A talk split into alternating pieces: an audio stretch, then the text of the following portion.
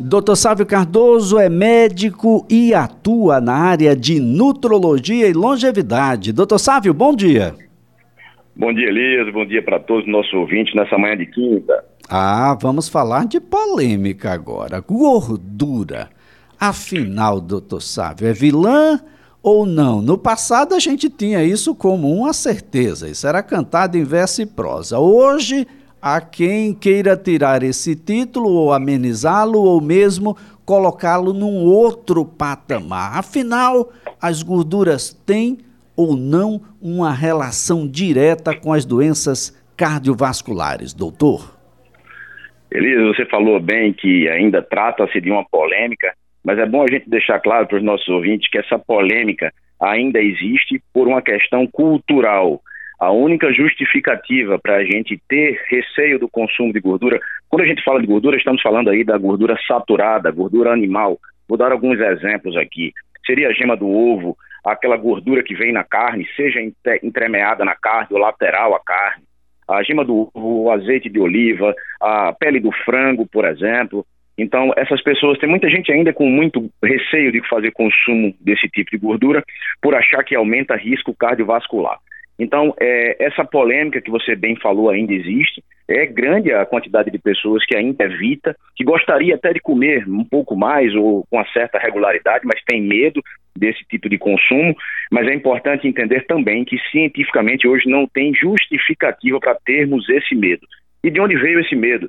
Esse medo veio sim de alguns estudos uh, anteriores, década de 50, viu, Elias? Alguns estudos que diziam para a gente, uh, tentavam mostrar essa relação do consumo de gordura saturada com aumento de doença cardiovascular, infarto, por exemplo, mas se sabe hoje que cientificamente grande parte desses estudos eram estudos errados, eram estudos mal elaborados, alguns inclusive o mais importante deles foi um estudo é, que foi considerado como ditatório aí em relação ao consumo de gordura. Se sabe que houve manipulação de dados e recentemente todos os estudos recentes, estamos falando aí de, de o último grande estudo publicado numa revista importante, que é o JACC, que é o jornal do Colégio Americano de Cardiologia, uma publicação do ano passado, de 2020, mais uma vez confirmando que não existe hoje, cientificamente, nenhum embasamento que justifique, que ratifique aí essa, esse medo da gordura em relação ao risco cardiovascular.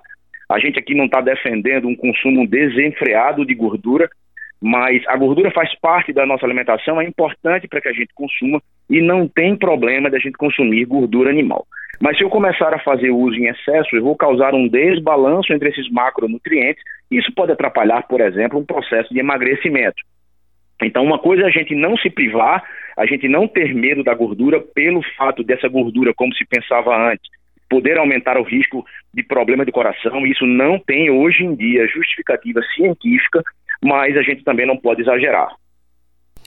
Bom, a gente precisa fazer aqui um, um, uma divisão ou um, um escalonamento, os tipos de gorduras para que as pessoas possam ah, deixar ah, ah, qualquer dúvida sobre o que nós estamos falando, doutor?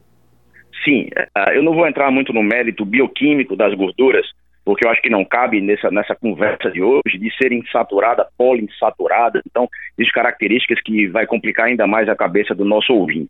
Eu acho que é mais fácil a gente separar em, em gorduras e gorduras ruins. As gorduras animais, elas são hoje, como a gente está eh, é, conversando, são, nós, elas são gorduras consideradas boas para a nossa saúde. Então a gordura que vem já na própria carne, que vem, que vem do ovo, o azeite de oliva, como eu falei, é uma coisa muito boa. Uma gordura que ainda as pessoas têm bastante medo, Elias, é a manteiga. A manteiga ela é saudável, pode ser sim consumida a manteiga. Existe aí a versão que é a manteiga ghee, que é uma manteiga ah, onde você ferve essa manteiga e você isso é uma, isso vem da cultura indiana, da alimentação ayurvédica e da cultura indiana, onde você ferve a manteiga e você consegue através desse fervor retirar a lactose e as impurezas. É, não precisa necessariamente ser a manteiga ghee, quem puder fazer em casa ou comprar a manteiga ghee melhor. É, Existem na própria internet as receitas de como fazer a manteiga ghee, é um processo super fácil. Agora, quais seriam aquelas gorduras que a gente deveria evitar? As gorduras industrializadas. Então, é, qualquer tipo de gordura, de manipulado, gorduras hidrogenadas que vêm aí da indústria alimentícia, essas devem ser realmente evitadas. Óleo de cozinha não faz bem para a gente. Esse tipo de gordura, que eu digo que são gorduras que não são boas, são as gorduras ruins, essas sim podem atrapalhar nossa saúde do coração. Então, margarina é uma coisa que no nosso país ainda se consome bastante. A margarina é uma gordura vegetal hidrogenada, ela não faz nenhum tipo de benefício, não traz benefício para a nossa saúde. E eu sei que muitos devem estar se perguntando assim, mas como é que o doutor está falando isso se a gente aprendeu antigamente que a margarina era boa e a manteiga que era ruim? Pois é, nós aprendemos isso errado e durante muito tempo ah, o consumo foi dessa forma. Então eu acho que a gente deveria evitar sim gorduras industrializadas, a margarina e os óleos de cozinha, independente do tipo, tá? Independente se vem aí ah, da, do girassol, do óleo de milho, a, o próprio canola, né? Que a gente sabe que é um óleo é, é, modificado, não existe canola na, na, na, nas plantas, né? É, é, na verdade, é um óleo modificado que veio ali do Canadá e hoje muitas vezes ainda ele é vendido como se fosse um óleo melhor. Ele tem um valor até mais caro. Ele é vendido como se fosse bom para o coração, mas eu não recomendo. E o ideal é que a gente use na nossa cozinha, por exemplo, a manteiga, o azeite e outros óleos, outras gorduras que são boas também, viu, Elias? Que é o óleo de coco.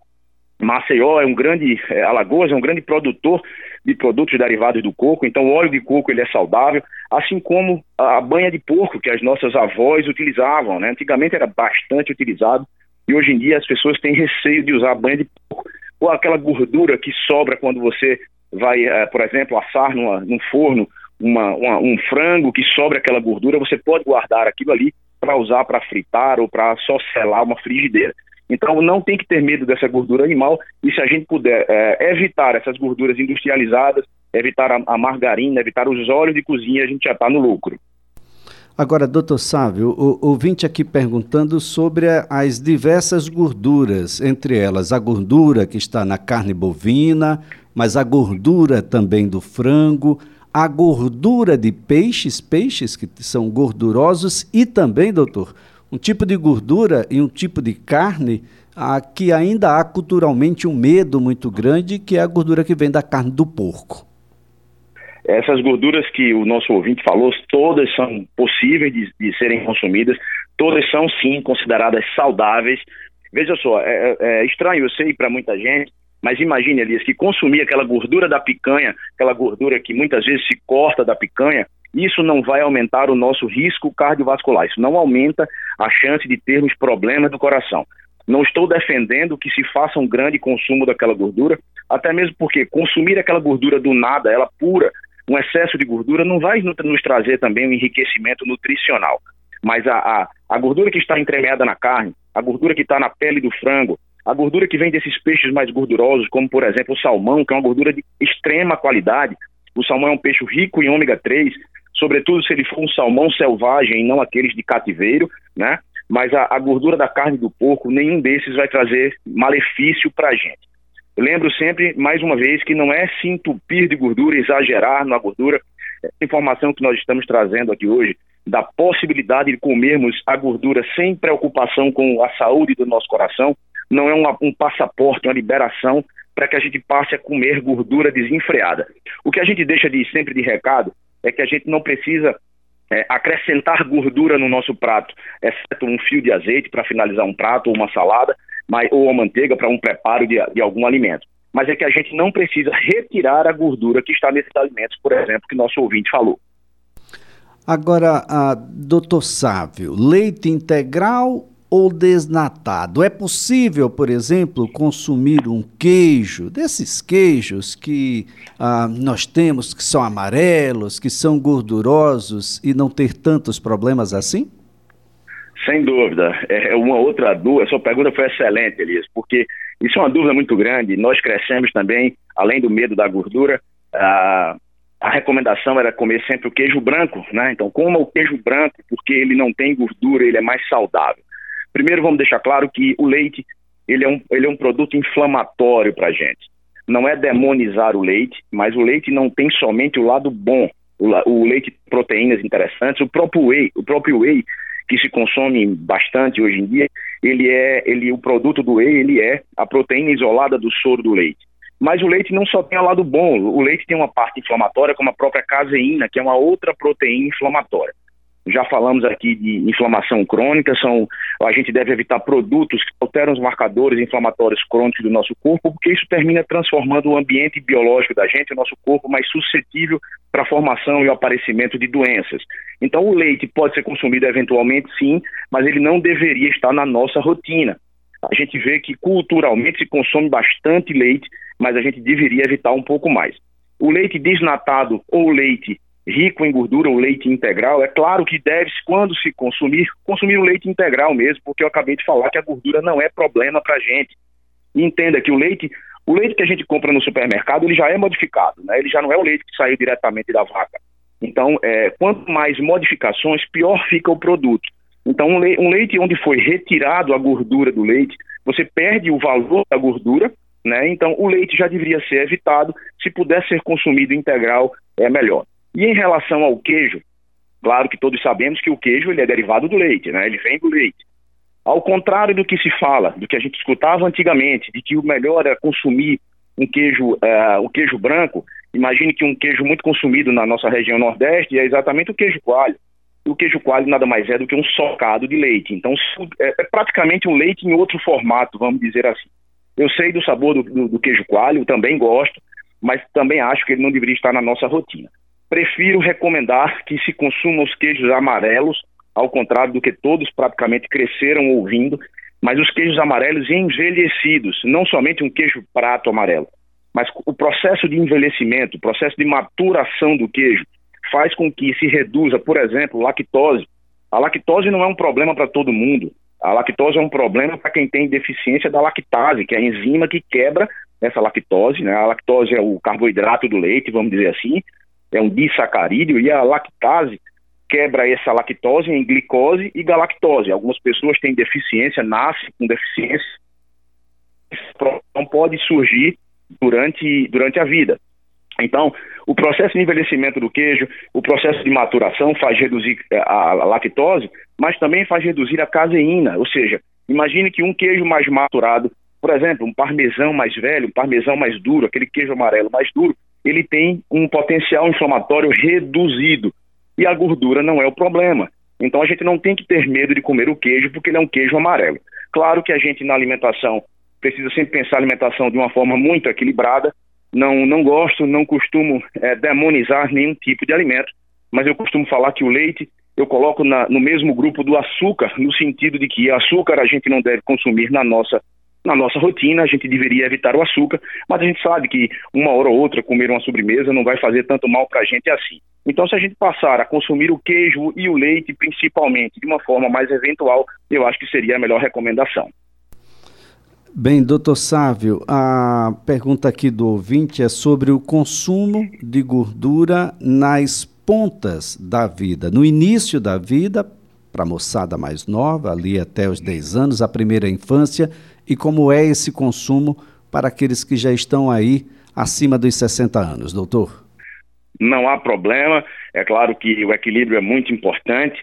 A gordura faz parte da nossa alimentação, precisa estar presente na nossa alimentação e pode ser consumido por crianças, por adolescentes, sem exageros, óbvio, e também vai ser importante para a melhor idade ou terceira idade. Entenda que a, gordura faz parte, a, a, da, deve fazer parte da alimentação, nos ajuda inclusive na própria cognição. Os ácidos graxos, que são os produtos da gordura, fazem parte das nossas células, fazem parte, sim, são importantes para as conexões sinápticas dos neurônios. Então, um consumo de gordura adequado Uh, consumos de óleo de coco, de azeite, a própria gordura entremeada da carne não vai atrapalhar nada para o pessoal da terceira ou melhor idade, pelo contrário, isso pode ajudar inclusive na cognição. Eu não recomendo, eu não acho interessante que passe a se fazer um, um consumo exagerado de gordura. Não é a recomendação, não é o nosso intuito aqui na, no bate-papo de hoje. É simplesmente desmistificar a gordura em relação ao risco cardiovascular. É mostrar cientificamente, conversar que não existe embasamento científico atualmente que sustente a ideia de que comer esse tipo de gordura que nós estamos conversando faz mal para o nosso coração. Isso não existe mais. Agora, recomendar que se passe a se tomar colheres disso ou colheres daquilo, isso aí não acho que passa a ser interessante, não. Bem, doutor Sávio Cardoso, uh, qual então a, a, o, o que é, quais são os elementos que compõem aí a formação do nosso colesterol? Qual é o nível de colesterol adequado e se tem uma relação direta com a gordura? Porque quando se fala em colesterol, seu colesterol está alto, então reduz o consumo de gordura, pelo menos essa é a, a, a cantilena que a gente escuta uh, cotidianamente. Elias, infelizmente ainda muita gente pensa errado em relação ao colesterol. Isso a gente observa ainda dentro do próprio raciocínio médico, um raciocínio mais retrógrado. Ah, o colesterol, ele não necessariamente ele é um vilão para o nosso corpo, ele, ele pode vir a ser um vilão. Entenda que colesterol faz parte de todas as membranas das nossas células, é do colesterol que a gente forma os nossos que a própria testosterona. O colesterol também participa dessas sinapses nervosas no nosso cérebro, então ele tem utilidade. Essa ideia de que a gente tem um colesterol bom e um colesterol ruim não é bem assim. Existe o colesterol bom, sim, que é o chamado HDL, ele é protetor cardiovascular, mas o LDL, que normalmente se diz que ele é ruim, ele não é ruim, ele pode se tornar ruim se a gente mantiver, por exemplo, os marcadores inflamatórios crônicos do nosso corpo alterados. Eu posso pegar o LDL, que ele é interessante para uma certa estruturação do nosso corpo, eu posso oxidar ele e transformar ele numa molécula pequena e densa, essa sim, esse sim passa a ser um LDL que é, é potencial formador de problemas, de, de placas nas nossas coronárias. Lembrar que gordura não é colesterol, tá, Elias? O colesterol é um éster, a gordura não é colesterol. A gordura pode sim influenciar no aumento do colesterol sanguíneo, mas de uma forma menor do que se pensa. O colesterol ele é produzido no fígado e em grande parte estimulado pelo consumo de carboidrato. Então as pessoas às vezes têm um colesterol um pouco mais alto, se pensa em reduzir a, a gordura da alimentação, mas não se pensa em reduzir o consumo de carboidrato. Outra informação importante é que o colesterol ele sofre com influência da alimentação em até uns 15%. O restante é formação endógena, vem do nosso próprio corpo. Antes da gente se preocupar com o colesterol, até quando ele está um pouco mais elevado, hoje eu ainda acho que se recomenda um colesterol muito mais baixo do que deveria ser, mas digamos que alguém, algum ouvinte, faça um exame de sangue e observe o seu colesterol alto. Antes da gente pensar em qualquer tipo de, de, de medicamento para baixar o colesterol, é preciso entender que o colesterol ele sobe consequente a alguma alteração que, que surgiu no nosso corpo. Algo pode ter acontecido e o corpo sentiu necessidade, ou se sentiu obrigado a produzir um pouco mais de colesterol. Então, primeiro tem que analisar o corpo de uma forma completa, tentar entender o que houve e depois pensar aí sim em alguma é, algum uso de medicamento. A última diretriz é, de cardiologia americana, do Colégio Americano de Cardiologia, só para você ter uma ideia, eles fala que colesterol aumentado, triglicerídeo aumentado, por exemplo. A recomendação hoje é exatamente fazer alteração na alimentação, praticar exercício físico, pelo menos por seis meses, sem nenhum tipo de medicação, desde óbvio que não haja nenhuma complicação, que não haja nenhuma comorbidade. Isso é uma coisa muito boa, porque a gente começa a ver que as outras especialidades, especialidades mais tradicionais, elas começam a se voltar um pouco mais para a importância da mudança do estilo de vida. Então, se alguém está com colesterol aumentado, é, corte sim carboidratos, porque influencia diretamente ali no triglicerídeo, tente evitar essas gorduras industrializadas e, óbvio, não precisa fazer exagero na gordura animal, na gordura que a gente conversou aqui, mas pode sim fazer uso sem medo. Bem, é preciso ficar muito atento aos rótulos, vão aparecer nos rótulos de que não existe colesterol, e a gente já conversou sobre rótulos aqui, não é, doutor Sávio? Rótulos Bom, a ideia da indústria alimentícia é vender. E nem sempre se vende verdades, ou pelo menos não se vende a verdade inteira, doutor Sávio.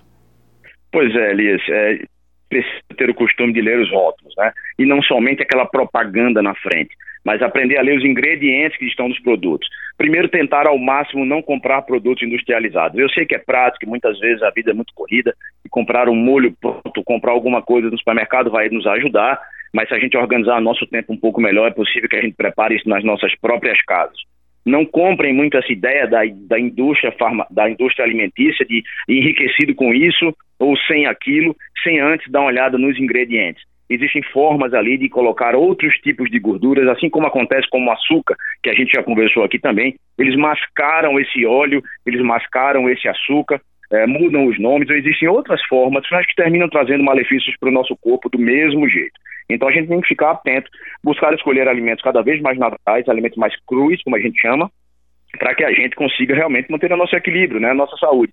E claro, não é, é como eu falei, é, se a gente evita os industrializados, se a gente passa a, a, comprar com um pouco mais de atenção, lendo os ingredientes, a gente vai observar que muitos daqueles produtos que a gente comprava não deveriam estar sendo consumidos. Doutor Sávio, uma boa fonte de gordura pode ser as frutas? Não, a fruta é, praticamente, Elias, não tem gorduras, elas têm fibra, elas têm bastante carboidratos. As frutas podem ter pequenas quantidades de proteínas, pequenas quantidades de gorduras, mas não são boas fontes de gorduras, não. É o ideal que a gente, inclusive, é, tenha um, um, certo controle no consumo de fruta, porque quando se pensa em modificação alimentar, quando se, se pensa em ficar mais saudável, com um alimento mais, mais saudável, normalmente se, se exagera bastante na fruta. É indiscutível que as frutas fazem bem, é indiscutível que as frutas têm vitaminas, minerais, elas têm nutrientes, mas entenda que para quem precisa fazer um por exemplo, a gordura, a, a, fruta pode estar atrapalhando isso, porque elas também normalmente são ricas em frutose. A frutose é um tipo de açúcar que às vezes engorda até mais do que a própria sacarose, que é aquele açúcar de mesa. Então, a gente não precisa, para ser saudável e ter uma alimentação saudável, é, comer bastante fruta. Ela pode fazer parte, sim, da nossa rotina, mas de uma forma bastante controlada.